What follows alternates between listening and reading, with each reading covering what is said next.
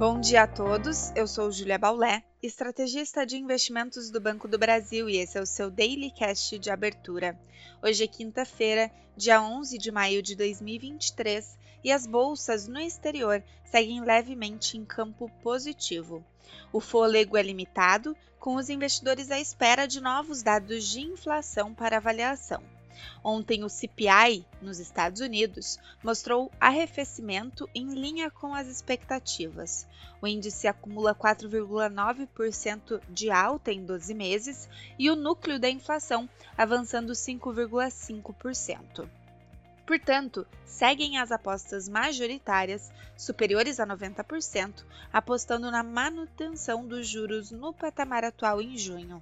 Para hoje, o PPI, dado de inflação ao produtor, será divulgado e os investidores também monitoram o risco fiscal no país com as negociações sobre o teto de gastos. Na Europa, a decisão de política monetária do Banco da Inglaterra é acompanhada. A instituição decidiu elevar os juros básicos em 0,25%, passando agora para 4,5% ao ano.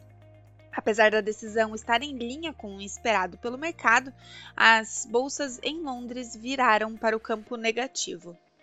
Na Ásia, as bolsas fecharam sem direção única, ainda assim, destaque para a inflação chinesa e dados de novos empréstimos do país. Ambos apresentaram dados fracos e com resultado abaixo do esperado, sugerindo recuperação lenta para o país.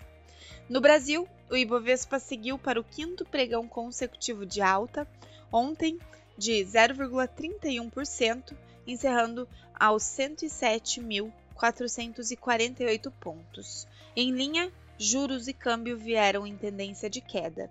O dólar caiu para R$ 4,95 e na curva de juros as quedas foram maiores nos vértices mais longos, com um movimento baixista nos treasuries lá fora. Para hoje, mas após o fechamento dos mercados, teremos o balanço trimestral da Petrobras. Enquanto isso, o fôlego limitado no exterior pode refletir em apetite para o Ibovespa na abertura. No câmbio, o dólar segue mais forte em relação a moedas de países emergentes. Ficamos por aqui, um bom dia a todos e até a próxima!